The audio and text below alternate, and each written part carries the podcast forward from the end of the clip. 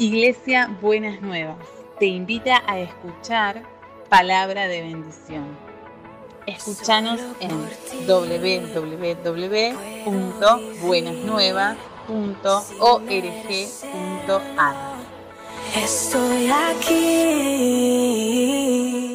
Dice el pasaje que se encuentra en Lucas 24 y nos cuenta la historia de la resurrección. Hoy quisiera que podamos pensar un poquito en esa historia. Dice así el pasaje.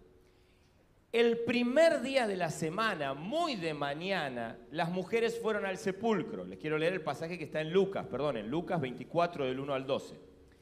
Llevando las especias aromáticas que habían preparado, encontraron que había sido quitada la piedra que cubría el sepulcro y al entrar no hallaron el cuerpo del Señor Jesús.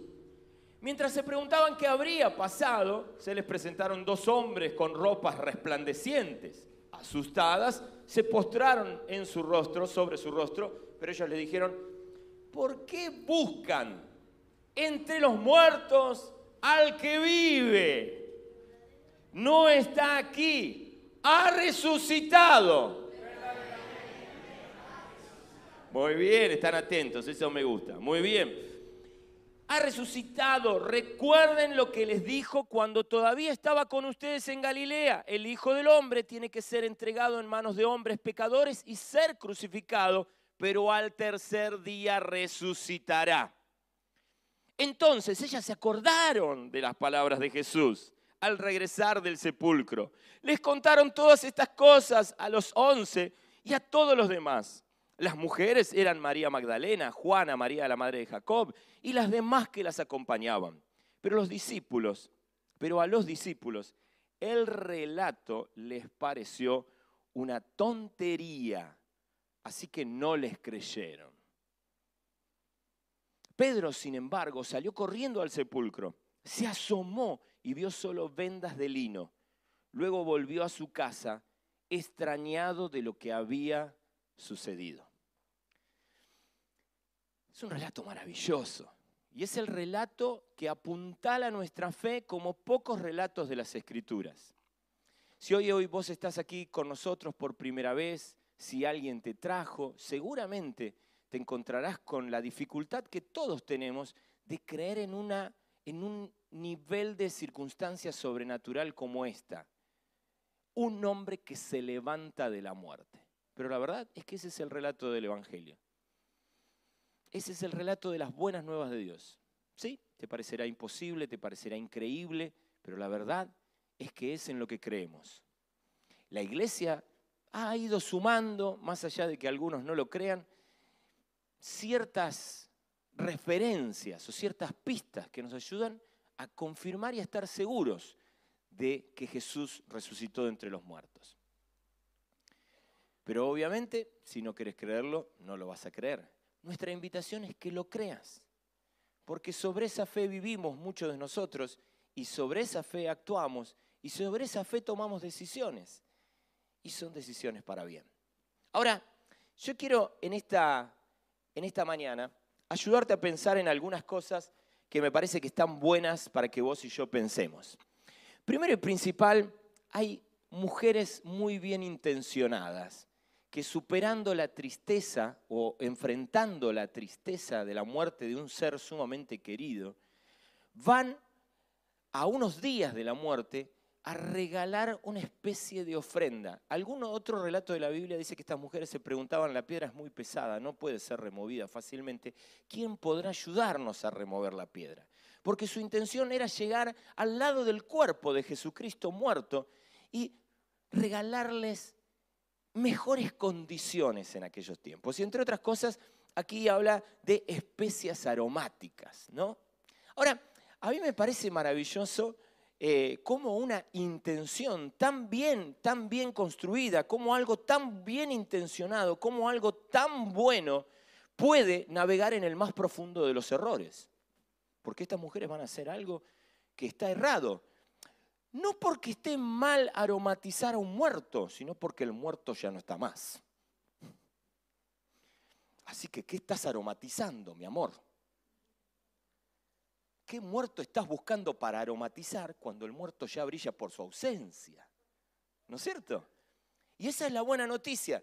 Pero a veces esto me parece muy interesante porque cuando a vos te falta información, cuando vos no conoces la verdad completamente, vas a estar tratando de aromatizar cosas que no es necesario que ya aromatices. Y en el día de hoy me gustaría ayudarte mucho a pensar en eso, a que esto esté dando vuelta por tu cabeza. La Biblia dice que encontraron que la piedra había sido quitada, la piedra que cubría el sepulcro, y que al entrar no hallaron el cuerpo de Jesucristo. ¿No? Cualquier persona media, media avara diría, ay, lo que gastamos en perfume. ¿No es cierto? Uy, qué ¿No? Y ahí están. Y la Biblia dice que se encuentran con un ángel y el ángel dice, tiene palabras para ellas y les dice, Jesucristo no está acá, no busquen entre los muertos aquel que está vivo. Ahora bien, yo tengo la sensación de que nosotros tenemos en nuestras vidas muchas veces una reconciliación con la muerte. Nos hemos amistado con la muerte. Estamos en ese proceso de resignación frente a la muerte. Jesús murió y estas mujeres están en un proceso de resignación. No les queda más que perfumar la muerte. Y mi pregunta es, si en algún momento de tu vida, y yo creo que conozco la respuesta, no te has quedado perfumando muertes que ya no deberían ser perfumadas. Si no te quedaste atrapado en distintas cuestiones que tienen que ver con la muerte y no tienen que ver con la resurrección, que tienen que ver con el dolor de la pérdida, de la equivocación, de la destrucción, de la falla, aún mismo del pecado, y que te quedaste dando vuelta ahí. Por las dudas, me voy a tratar de hacer entender mejor aún. Nosotros sabemos que hay cosas en nuestra vida que lejos de apuntar hacia la vida, apuntan hacia la muerte. Muchas veces ni siquiera nos damos cuenta. Muchas veces ni siquiera mm, comprendemos que con lo que estamos haciendo, con lo que estamos diciendo, con lo que estamos practicando, nuestra, nuestra vida lo que hace es caminar caminos de muerte y llega un punto tal donde aceptamos eso y nos resignamos. Entonces ya no podemos separarnos de la muerte. La muerte ya es parte de nosotros y entonces tenemos ciertas actitudes para perfumarlas. Déjame darte ejemplos. Muchas veces vos y yo tenemos conductas que lejos de edificar o construir cosas positivas, destruyen. Conductas que pueden tener que ver con cosas que hacemos para con los demás. El simple hecho de ignorar a alguien, desampararlo, dejarlo tirado. El simple hecho de no perdonarlo, de no hacerle el aguante, de no abrazarlo de, no bendecirlo. El simple hecho de no tomar la iniciativa de bendecir. Y muchas veces, a mí me encanta escuchar esto, no es que me encanta, pero sí me llama la atención, escuchar muchas personas que entran en un estado de aceptación, ¿no? Che, pero te enojaste mucho y lo insultaste. Y bueno, ¿qué querés? Traeme el incienso y perfumemos la muerte. Eh, uno no es de fierro. Eh, se me saltó la cadena, ¿no es cierto? Y encontramos un montón de justificaciones para que en vez de separarnos de la muerte, nos acerquemos a la muerte con el perfumito en la mano. No podemos eliminar, no podemos trabajar, no podemos elaborar correctamente ese déficit de nuestro carácter que siempre está ahí apuntalándonos para mandar a todo el mundo al demonio. Entonces lo perfumamos y nos reconciliamos con ese aspecto mortuorio de nuestra vida. Y lo aceptamos. Y aquí estamos. Algunas veces tiene que ver con acciones para allá, algunas veces tiene que ver con acciones para con nosotros. Cuando nos maldecimos a nosotros mismos. Cuando nos reconciliamos con ciertas, ciertas cosas de nosotros y decidimos conformarnos a seguir viviendo caminos que son destructivos, que nos hacen daño, que nos hacen mal. Llenamos nuestra cabeza de información negativa sobre nosotros mismos. Y como no podemos separarnos de eso, lo perfumamos. Y siempre le vamos a encontrar como una justificación, ¿no? Y bueno, ya estoy grande, no voy a venir a cambiar ahora. Pásame el incienso. Y perfumamos la muerte. ¿No? ¿Y qué querés? Mi papá no sabe lo que era. Si vos conocieras a mi papá comprenderías tantas cosas. Y no nos alejamos de la muerte, sino que la perfumamos. Y muchas veces hacemos eso, pero pensalo por un momento, a veces no tiene que ver con eso, a veces tiene que ver con la culpa y la vergüenza que muchas veces aceptamos en nosotros mismos y e- elegimos vivir ahí, metidos en medio de la culpa, avergonzados con quienes somos y seguimos como retorciéndonos ahí. Y en vez de alojarnos de la culpa y de la vergüenza, la justificamos con un poquito de perfume. Y perfumamos la culpa. Es que lo que hice es imperdonable. Es que cómo voy a ir con esta facha delante de la presencia de Dios lo que me pasó no me deja ir de nuevo a juntarme con mis hermanos. ¿Con qué cara voy a ir? No lo elaboro, lo perfumo. Le pongo perfumito, el perfumito de la justificación. ¿no?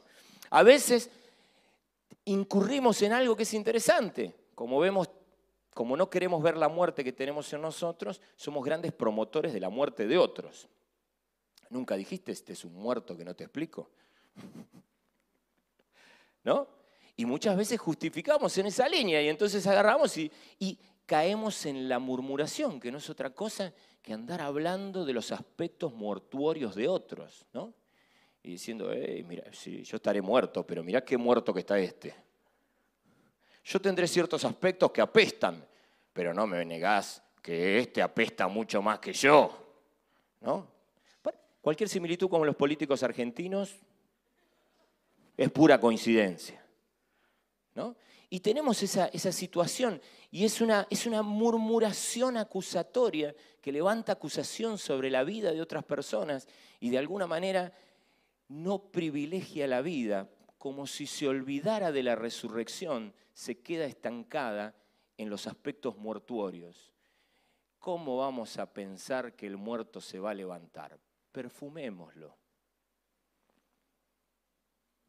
Entonces, como a lo largo de la historia de la humanidad ninguna persona se ha levantado por sus propios medios de la tumba, ¿por qué Jesús sería diferente? Y entonces las estadísticas cobran mayor valor que la palabra de Jesucristo.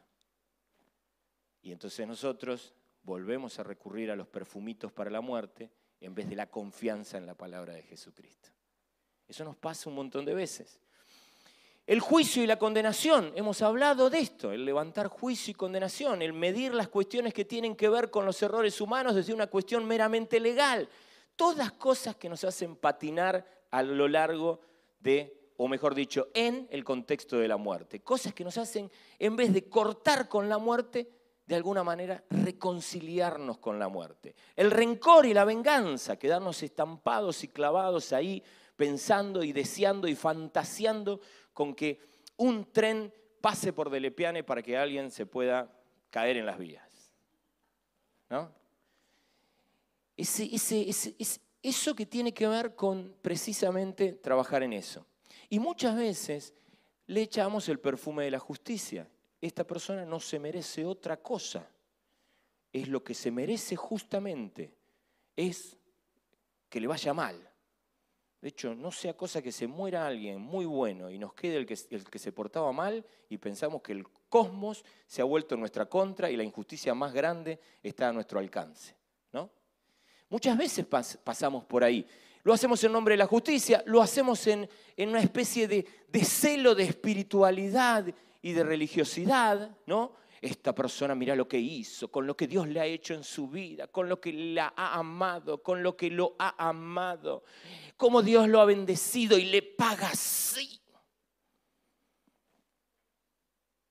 No te pido, no, no te digo que se muera, pero que la huela de cerca la muerte, no le vendría mal. ¿No?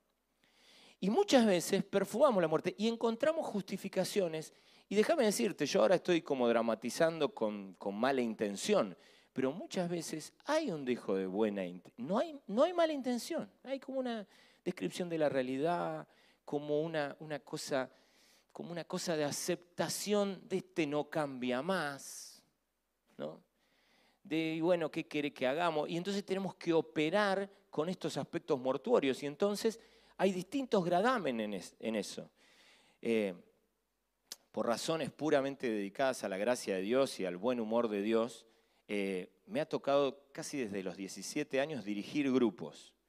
Yo di- dificulto en mi memoria encontrar un año donde dirigiendo un grupo alguien no haya venido a pedirme la cabeza de alguien. A este hay que rajarlo. ¿Qué hace este acá? ¿Qué hace este acá? ¿Con qué razón sostenemos que esta persona esté entre nosotros? ¿Cuánto tiempo va a durar en funciones? Huele a muerte y no va a resucitar. Perfumémoslo. Lo perfumamos y lo dejamos en la vereda a ver si alguien se lo quiere llevar. A lo largo de mi vida me ha pasado infinita cantidad de veces tener que mediar en situaciones de ese tipo. Gente que te pide la cabeza. El que no se anima a pedirte la cabeza te pide el freezer. O sea, no lo matemos. Pongámoslo en sustentación criogenética. Le mandamos una descarga de hidrógeno líquido y lo metemos en el freezer. Ahora tenemos freezer nuevo, ahí lo podemos meter. Y tenemos lugar para varios. O lo dejamos de lado, o lo corremos, o lo marginamos. Porque el muerto es un muerto y lo último que nos queda es perfumarlo. Encima hay una piedra en medio de nuestra vista, una piedra que nos dice hasta acá llegó. La piedra es, es, es una tapita marketinera que de este lado dice hasta acá llegó. Es el fin de la historia. Se murió. No podemos hacer nada más con él. Es un ser peligroso. Dentro de rato va a pudrir. Escondámoslo, saquémoslo, eliminémoslo, metámoslo en un container y mandémoselo a los rusos a Siberia, si es posible. Nos queda perfumarlo. No podemos hacer ya nada con él. Las mujeres, con una intención maravillosa, van con los perfumes de la historia se acabó. Las mujeres van con los perfumes de hasta aquí llegamos. Las mujeres van con los perfumes y van preocupados por la piedra, porque la piedra es un recordatorio de todo lo malo que ha pasado y que no hay opción de que ocurra algo bueno. Se murió, ya está. Definitivamente, se acabó, no hay más nada que hacer con este, no hay nada más que hacer con aquella, no hay nada más. Y la piedra, yo quisiera hoy dedicarme a pensar un poquito en la piedra, porque la piedra en Jesús es una mentira. La piedra miente. La piedra nos engaña. La, la, piedra nos regala la imagen ilusoria que el creador del universo, Señor de toda la vida, puede permanecer muerto. La piedra es una mentira. La piedra está ahí diciéndote, hey, quien dijo ser la vida, la resurrección, quien dijo que era el camino, la verdad y la vida. Se acabó, está muerto, no tenés más opción con él. ¿Qué te queda? Perfumarlo. La piedra te miente. La piedra te dice, hasta aquí llegó Jesús. La piedra dice, la cruz fue implacable. La piedra dice, ganó el enemigo. La piedra dice, podés pelear contra cualquier cosa, pero con la muerte, déjate de embromar, a la muerte no le gana a nadie. La piedra te miente. Y lo que yo te pregunto es cuántas mentiras nos comemos nosotros que nos hacen mirar los aspectos mortuorios de otros y aún los nuestros y comernos la mentira. Hasta acá llegamos. Esto es lo que soy. No doy para más. ¿Qué le vas a pedir a este? Este, y bueno, qué sé. Y entonces, y entonces, Lázaro no puede levantarse más de la tumba. Y entonces la mujer adúltera merece ser apedreada. Y entonces la samaritana no tiene futuro, ya tiene seis maridos. ¿Qué le vas a pedir a esta mujer? Y entonces el ladrón en la cruz tiene que pasar por la horrible muerte de la cruz, tiene que ser sepultado en una tumba de mala muerte y pudrirse en el infierno, porque no hay más opción para un tipo que está a 30 segundos de fallecer y ha tenido una vida de tanta porquería como la que tuvo él. Y la esperanza se nos murió, porque la piedra nos mintió, Porque algo nos está mintiendo y nos está diciendo, no hay más esperanza, hasta aquí llegaste, se acabó. Se acabó para vos, se acabó para el de al lado, se acabó para el que te cae mal, se acabó para el que te cae bien, se acabó, no hay más opciones. Ahora, el relato de la Biblia es maravilloso. El relato de la Biblia dice, la piedra es una mentirosa porque te oculta la mitad de la verdad. La piedra te dice una verdad. La piedra dice, Cristo murió en la cruz del Calvario Cristo murió desangrado y asfixiado por la tortura más horrible y eso es verdad. Y así como es verdad la muerte de Jesucristo, es la verdad de tu pecado cochino y espantoso que te hace tanto daño. Sí, lo aceptamos. Y es verdad mi pecado, y es verdad mi debilidad, y es verdad es verdad el que cometió adulterio, es verdad el que se llevó al bolsillo algo que no le correspondía, es verdad aquel que hizo algo muy malo y muy ruin, es verdad aquel que no fue cuidadoso y no administrado bien sus relaciones. Es verdad, todo eso es verdad. Y la piedra que te dice es verdad y se acabó. Es verdad, no hay más opción para el adúltero, no hay más opción para el promiscuo, no hay más opción para el ladrón, no hay más opción para el violento. Se acabó. Ahí está la piedra y está la, está la verdad tapada detrás de la piedra. Y la piedra te roba a mí y a vos un pero importantísimo. Porque no lo sabíamos, pero había un pero. Y el pero es, sí, Jesús murió en la cruz del Calvario, pero, pero, ese glorioso pero que está afirmado en la palabra de Dios. Cuando los ángeles agarran a las mujeres en ese momento y hablan con ellas, le dicen, ¿no se los dijo Jesús? Ahí hay como una sutil, solapada, tierna y cariñosa aclaración que en palabras del célebre teólogo argentino Norberto Zaraco, diría algo así como, no entendiste nada. Si Jesús te dijo que iba a resucitar, es cierto que murió en la cruz del Calvario, pero Él va a resucitar. Es cierto que cometió adulterio, pero Jesucristo ama de maneras que superan el adulterio, recoge al adúltero, lo abraza en su corazón y tiene palabras de reconciliación y restauración y restablecimiento de su vida. ¿Y por qué yo estaría buscando muerte donde hay vida? ¿Por qué estaría tan confundido de no darme cuenta que no puedo andar discutiendo al dador de la vida y que si Él quiere dar vida, quiere reconciliar, quiere restaurar, quiere reconstruir, quiere redimir, ¿quién soy yo para andar poniendo piedras mentirosas que oculten gran parte de la verdad y se queden con la parte fea y mortuoria de la verdad, pero no publiquen la parte llena de vida.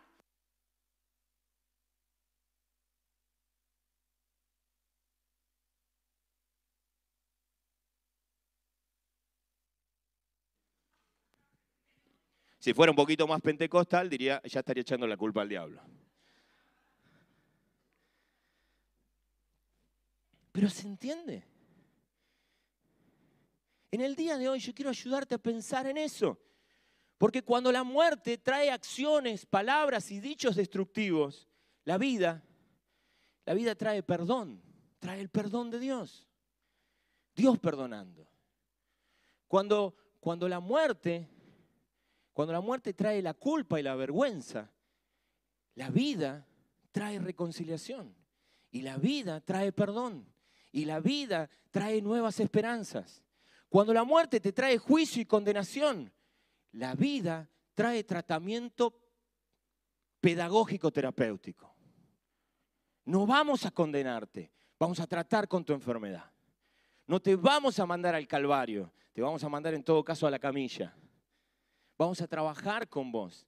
Mientras la muerte se reconcilia con nuestros defectos, y se, y se, y se amolda a, nuestros, mm, mm, a nuestras fallas y a nuestras equivocaciones.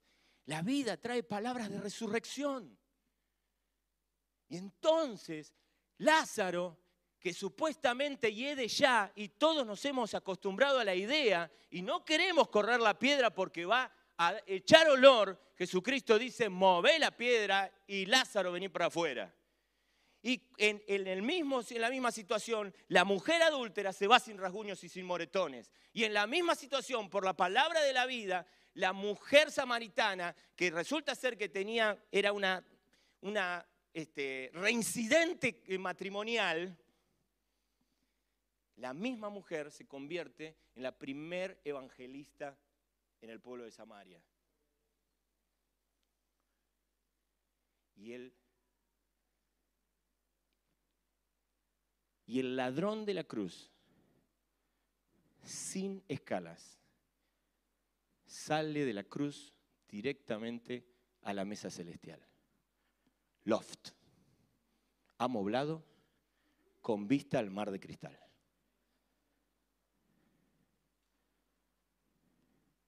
¿Era ladrón? Sí.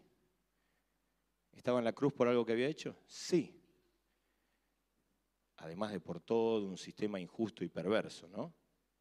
Sí, todo eso es verdad. Pero también es cierto que te va a salir a recibir cuando llegues allá, ¿eh? Y te va a decir, soy yo. ¿Vos, vos pensaste que lo tuyo era terrible? Te cuento. Acá estoy. Vine a recibirte. Vine a darte un abrazo.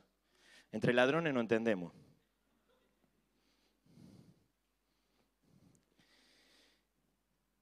No dejes que la piedra te mienta, no dejes que la piedra te, robe el pero glorioso de la resurrección.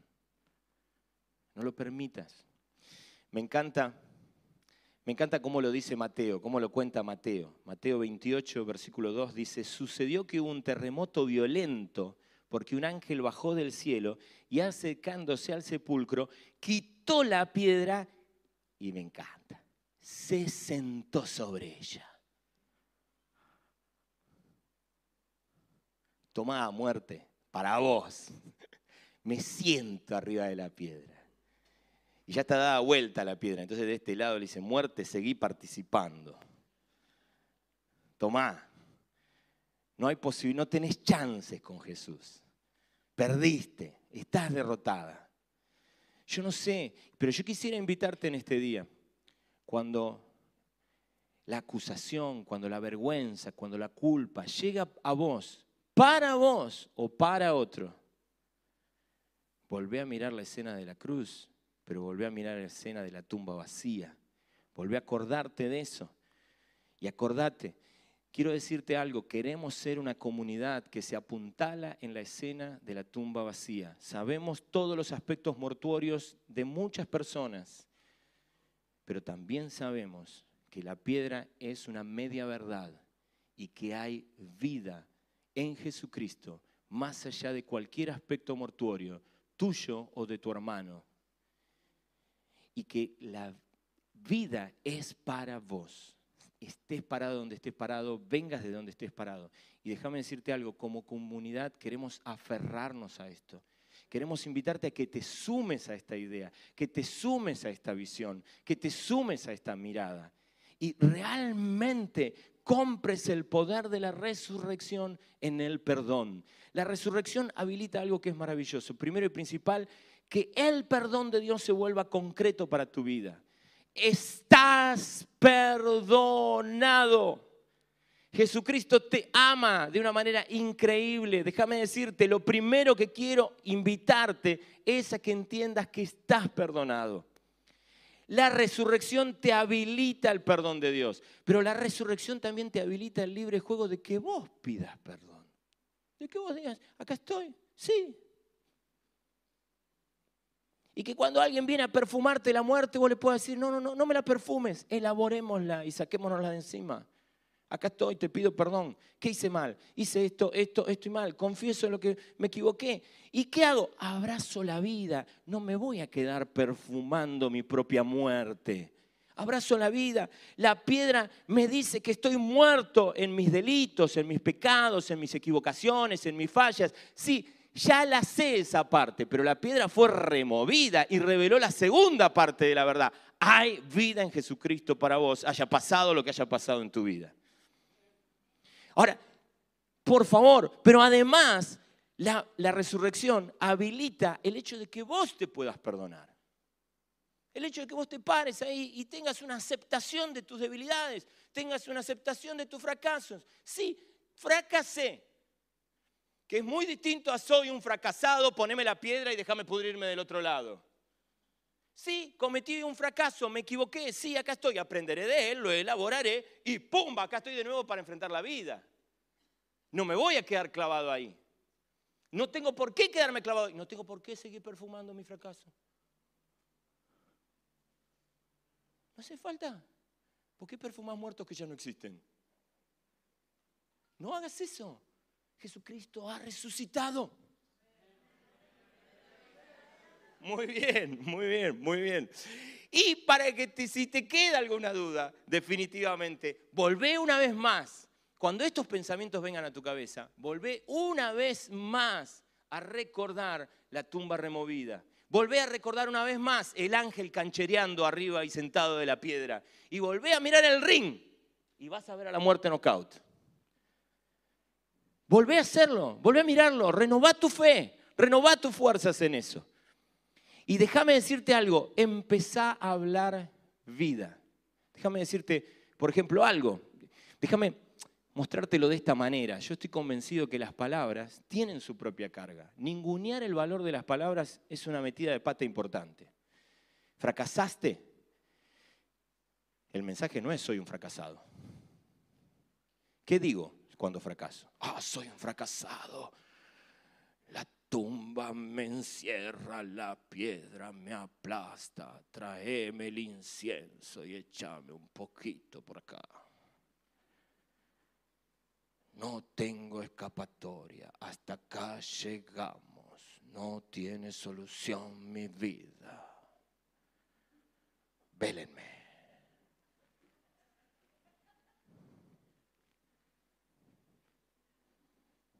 ¿Te, ¿Te cambio el discurso? Fracasé. Sí, hay una media verdad que es verdad y es cierta. Algo se murió en mí. Algo está a punto de pudrirse, echa olor y feo. Me joroba a mí y le joroba al hermano que tengo al lado. Sí, fracasé, pero ese fracaso se puede aprender. Mové la piedra y aquí salimos. Mové la piedra, fracasé. No voy a decirte que no fracasé. No voy a decirte que no hubo viernes de crucifixión, no voy a decirte que no se derramó la sangre y que la, carne de Cristo fue molida por tu responsabilidad y la mía. No te voy a decir eso, pero te voy a decir que esa es la mitad de la verdad. Sí, fracasaste, pero Jesucristo te espera para enseñarte de tu fracaso. Jesucristo te espera para abrazarte y amarte igualmente. Jesucristo te espera para ayudarte a aprender y a reconocer cosas nuevas en medio de tus dificultades y en medio de tus debilidades. Buenas noticias para vos. Tenés la posibilidad de aprender cosas que ni siquiera sé si no hubieses aprendido si no pasabas por ese momento y por esa situación. Y es ahí donde cuando vos estás en Cristo, todas las cosas ayudan a bien hasta el tufillo horrible de la muerte que te rozó, hasta el pecado espantoso que cometiste. Porque cuando Jesucristo te abraza, no niega esa verdad, pero te trae una nueva verdad superadora, que es la verdad de la resurrección. Es cierto que coqueteamos con la muerte, es cierto que quedamos prendidos a ella, es cierto que quedamos conectados. tapalo con la piedra. La buena noticia, esta iglesia se llama Buenas Nuevas. La buena noticia es que el ángel viene a remover la piedra, se sienta arriba de ellas y dice, no te quedes con la mitad de la verdad. Sentencia legal, no. Tratamientos pedagógicos terapéuticos, sí. En eso nos vamos a dedicar. A levantar condena y juicio, no. No nos toca a nosotros. El Cristo que murió en la cruz del Calvario trató con el problema legal el Cristo que se resucitó de los muertos se resucitó para seguir enseñándote y sanándote. Por lo tanto, adherite a ese plan médico asistencial educativo y metele. Ahí vamos. ¿Sí? Dice la Biblia que las mujeres fueron y contaron estos a los discípulos. Y textualmente, y me da, un- me da escalofrío, dice, pero a los discípulos el relato les pareció una tontería, así que no lo creyeron. Yo no me llamo María Magdalena, pero este, este es un buen momento para que mires al de al lado y le digas, lo que está diciendo Germán no es ninguna tontería. ¿eh?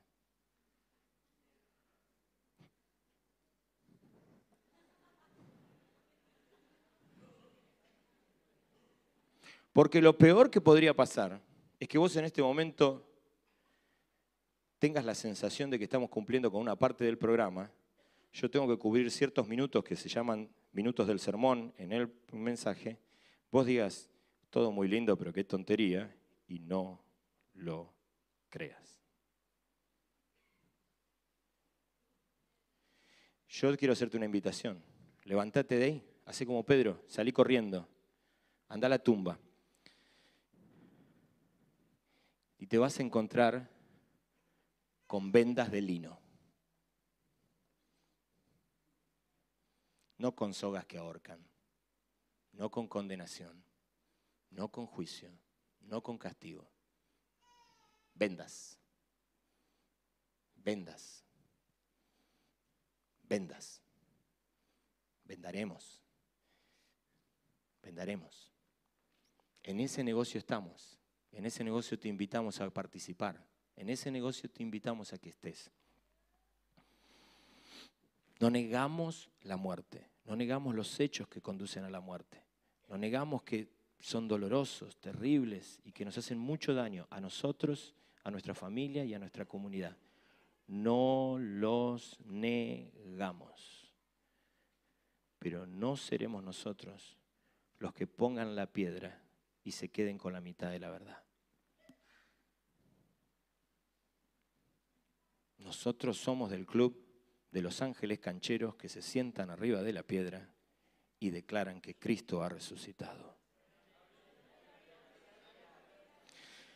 Amén. Señor Jesús, en esta mañana, una vez más recordamos el poder de tu resurrección. Una vez más adherimos a tu plan de redención. Una vez más recordamos que no hay pecado que vos no perdones. Una vez más recordamos que no hay pecado que vos puedas perdonar. Una vez más recordamos que contamos con tu perdón. Una vez más recordamos que cuando pedimos perdón, confesamos nuestras faltas, vos sos fiel y justo para perdonar nuestros pecados y limpiarnos de toda maldad. Señor, esta es tu iglesia. No buscaremos muerte donde vos ya pusiste vida. No buscaremos muertos donde vos ya resucitaste. No te buscaremos a vos en la muerte cuando vos ya has resucitado. No buscaremos, Señor, cadáveres donde solo hay vendas de lino. No vamos a estar, Señor, persiguiendo a nadie, Señor, con los perfumes de la muerte cuando vos ya lo resucitaste. No vamos a estar justificando, Señor, dichos y palabras que coquetean con la muerte cuando vos viniste a traernos vida. Señor, nos reconciliamos con esta idea, nos reconciliamos con vos, te abrazamos, volvemos una vez más a tus pies, una vez más escuchamos la voz, Señor de los ángeles, una vez más nos refugiamos en tu palabra que nos lo prometió, una vez más vamos a buscar tu palabra y a recordar que tu palabra es palabra de vida. Una vez más, Señor, vamos a ir delante tuyo y recordaremos que viniste para que tengamos vida y vida en abundancia. Una vez más recordaremos que tenemos que alejarnos, no perfumar, alejarnos del robo, la muerte y la destrucción para acercarnos a la vida y la vida en abundancia que vos trajiste. Una vez más, Señor, como iglesia levantamos el compromiso de perdonar en función de la vida que vos trajiste. Que no hay Lázaro que se pudra en una tumba, no hay, Señor, mujer adúltera que merezca ser apedreada, no hay, Señor, samaritana que ya no tenga opción en la vida y que la tengamos que confinar a algún refugio para que vaya llorando su deterioro. Ya, Señor, esas son, son historias terribles que no corresponden a nosotros. Ninguno de nosotros es digno de estar perfumando historias tan siniestras. Señor, una vez más confirmamos que no nos quedaremos con el escupitajo y con la laceración del, del, del, ladrón en la cruz del Calvario. Lo podremos volver a mirar, Señor, a los ojos y recordar que está en la mesa sentado con el Padre, recibiendo de su amor, recibiendo de su afecto. Y únicamente eso es posible porque la muerte fue vencida, la muerte fue derrotada total y definitivamente. Vos, Señor, le diste golpe de knockout, Señor, a la muerte. Sos victorioso, venciste, resucitaste de entre los muertos. La tumba no te pudo contener. La piedra se volvió un chiste, un meme nuevo para que publiquemos en alguna de nuestras redes. Se acabó, Señor. Se acabó. Sabemos cómo hemos coqueteado y cómo hemos ensuciado con la muerte, pero también sabemos que en vos hay resurrección. Y en esa confianza nos afirmamos, Padre amado. En esa confianza te agradecemos, Jesucristo hermoso, por haberte jugado en la manera que lo hiciste por nosotros. Una vez más te abrazamos en esa confianza. Lo hacemos para vivir la vida y vida en abundancia, pero también lo hacemos para predicar palabra. También lo hacemos para predicarles palabras de vida y vida eterna a quienes nos rodean. Vengan de la muerte que venga. Hay resurrección para ellos, Señor. Vengamos de la muerte que vengamos, hay resurrección para nosotros. Y en esa confianza, una vez más, lo decimos. Cristo ha resucitado. Verdaderamente ha resucitado. Amén y amén.